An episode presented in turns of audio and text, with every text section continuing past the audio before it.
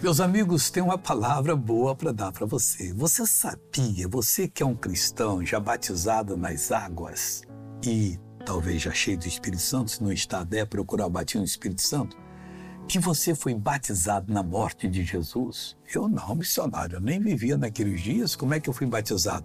Veja o que diz Romanos capítulo 6, versículo 3. Ou não sabeis que todos quantos fomos batizados em Jesus Cristo, em Jesus Cristo, fomos batizados na sua morte? O que, que significa isso?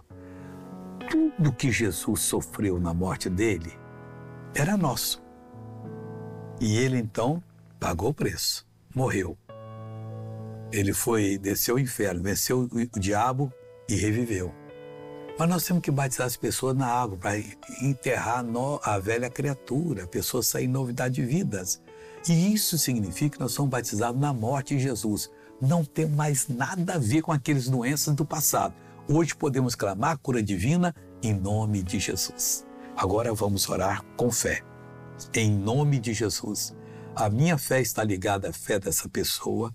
Eu repreendo todo o mal da vida dela, eu reprovo e digo: sai todo mal, em nome de Jesus. E você diz: Amém. Deus te abençoe.